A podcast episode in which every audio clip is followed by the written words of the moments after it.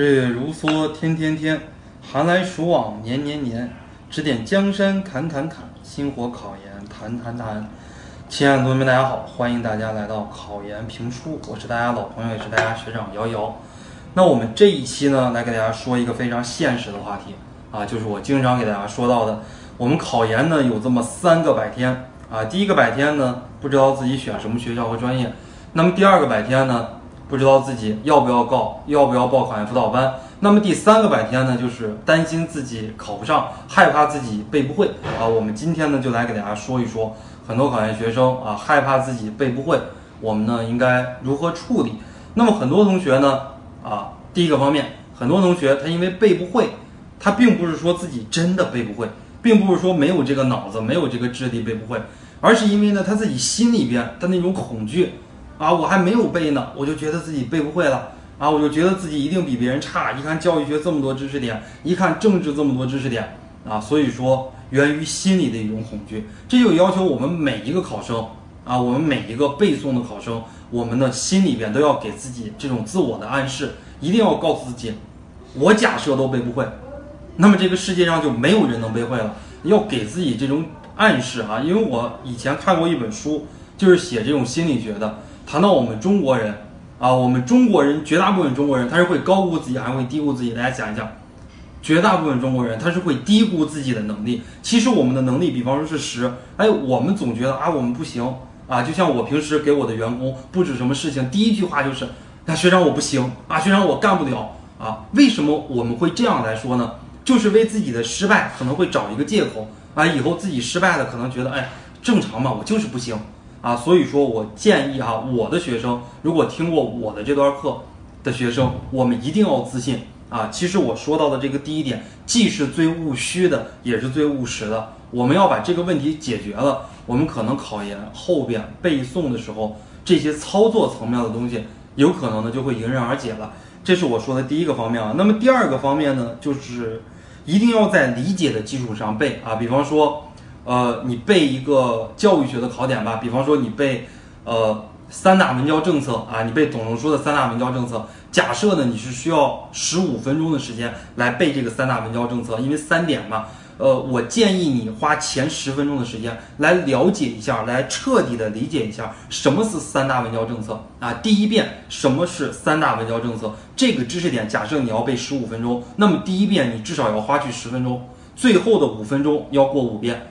总共这个知识点过六遍你就背住了。那么很多同学呢，第一遍两分钟，第二遍两分钟，第三遍三分钟，第四遍三分钟，然后每一次都两三分钟啊。其实这个背诵的这个习惯呢，我个人觉得啊，但每人有自己的习惯。我个人觉得这样的一个背诵习惯，并不是一个很好的背诵习惯啊。因为我自己的背诵习惯，我记东西可能记得比较牢。第一遍我至少要花去一半或者是三分之二的时间，我把它彻底吃透了。之后呢，我刷刷刷一遍一遍的来过啊，其实就非常非常的简单，非常的容易了。这是我想说的第二个方面啊。那么第三个方面呢，就是，比方说我们背一些人物的教育思想呀，包括背一些教育家他们思想的对比呀，包括背政治里边啊，你像这个毛中特里边啊，中国特色社会主义政治、经济、文化、社会啊，还有这个生态文明，它有很多大段大段需要我们背诵的东西。啊，包括我们到最后背这个政治的押题、预测题啊，背这个什么二十天二十题呀，背这个什么四套卷、五套卷呀，徐涛的什么什么预测题，就是那种大段大段来背的时候呢，我建议大家是拆成这种小块儿啊。比方说，我以前呃背这个什么《琵琶行》啊，浔阳江头夜送客，枫叶荻花秋瑟瑟，主人下马客在船，举杯欲饮无管弦，醉不成欢怎样别？别时茫茫江浸月，就是很长很长的这些诗。我都会把它分割成这种十几个小块儿啊，我们背这个政治也是一样，比方说五百个字，那么呢，我给它分成五个小块儿，那么每个小块儿只有一百个字，我就从这个战术上来讲啊，从心态上来讲，我不会说一看五百个字我特别怵它啊，我看一百个字我就会觉得哇，这这个应该没那么难，对吧？我背一背我就能记住。当你背会第一个一百个字的时候，你再背第二百个字、三百个字、四百个字、五百个字，相对来讲呢就会比较容易了。这是说的第二个方面啊，化整为零。呃，这是第三个方面啊，化整为零。那么第四个方面呢，就是你在背诵的时候，你看一看前后文，它有没有什么联系，有没有什么思路啊？比方说我们教育学，对吧？呃，贯穿我们整个中国教育史的，其实就是这种儒家思想。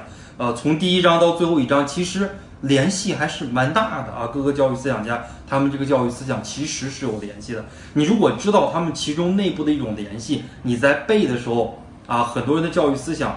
它可能是通用的，你像孔子的道德教育思想，跟董仲舒的道德教育思想，跟朱熹的道德教育思想，其实他们几个的道德教育思想其实差不多的啊。你记住前后之间的这个联系，你只背这种差异性的东西，这不就 OK 了吗？啊，所以说这个是一个联系啊，包括政治里边也是一样，并不是说所有的知识点都要去背诵的啊。它前后知识点之间，比方说史纲之间呀、毛中特之间呀，它也是有这种内部联系的啊。这是第四个方面啊，前后结合。那么第五个方面呢，就是一定要及时复习。这就是说到我们非常著名的艾宾豪斯的遗忘曲线。比方说，呃，你第你今天背了十个单词，明天早晨你一定会忘七个，后天忘八个，大后天忘九个，然后到最后十个全部忘记。那么人的这种记忆还有遗忘呢，它是先快后慢的。一开始忘得特别的快，逐渐变慢，变慢，变慢。啊，那么呢，这就要求我们，比方说你今天早晨学的东西，你在你晚上睡觉之前啊，一定要复习一遍。那么很多同学呢，他只求背的东西多，背的东西广，他不求回忆啊。那么呢，我想跟大家说的是，你今天背了一百个知识点，结果你一个都没回忆，明天有可能就记住十个啊。那么你假设今天背了二十个知识点，你都回忆了，明天有可能就记住十五个。那么你希望哪一种呢？那非常显而易见，对不对？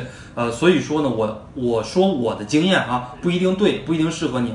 我只说我的这个复习的经验。我复习的经验是这个样子的：我今天背这些知识点，我晚上睡觉的时候复习一遍，第二天早晨复习一遍，啊，就一天以后复习一遍，然后三天以后复习一遍，七天复习一遍，一个月复习一遍，然后三个月复习一遍，半年再复习一遍，啊，这就是说我从小背的很多古诗呀。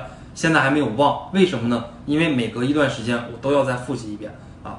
这是我说的第五个点啊，及时复习。那么第六个点呢，就一定要增加知识点的使用频率。那么很多同学背这些知识点，呃，他只有考研的时候能用到，考完研之后这一辈子保准用不到这个知识点啊。所以说呢，呃，比方说我小的时候啊，学这个英语，包括我大学也是学英语专业的，我翻译搞得很好。虽然我口语、写作呀等等方面应试技巧可能不是很好，但是翻译水平还可以。呃，这就是为什么呢？因为我学英语的时候有一个习惯，我身边所有的人跟我说中国话啊，我秒翻啊，就是立马就把它翻译成这个英文。别管翻译的好不好，我有这个意识。呃，我希望大家呢学这个教育学也好，包括学政治也好，呃，我们都要培养自己的一个教育的敏感度，或者说政治的一个敏感度。身边发生一个什么事情啊？我们想一想，我们能不能用这个社会主义、资本主义啊这些政治的这个观点，我们去解释这样的一个话题？比方说，身边啊这个家长溺爱孩子，对吧？这个孩子的家庭教育搞得不太好，我们能不能用一个教育学的知识点来解释这个问题？就是我们在脑海中，我们经常会使用这些知识点，这就可以加深我们对一个这个知识点的一个兴趣和理解，以及背诵的程度。那么呢，最后一个方面呢，我想说啊，倒数第二个方面，我想说就是如何高效记忆呢？就是多种感官共同刺激，比方说边读边听边写啊，然后眼睛边看，多种感官共同刺激啊，有助于背诵。那么最后一个方面呢，就是呃互相提问的一个方法，比方说你考北师大，你的对手啊，就你身边的这些研友吧，考华东师大，你俩就是。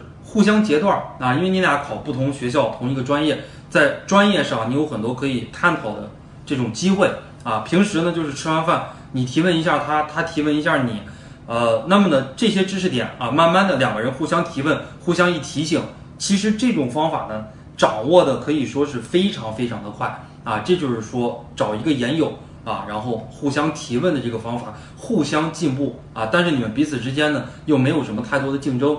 啊，这是我们这一期啊给大家讲的高效记忆的八大方法，希望对大家考研中后期的复习有帮助。我们这一期考研评书给大家录到这儿，我们下一期再见。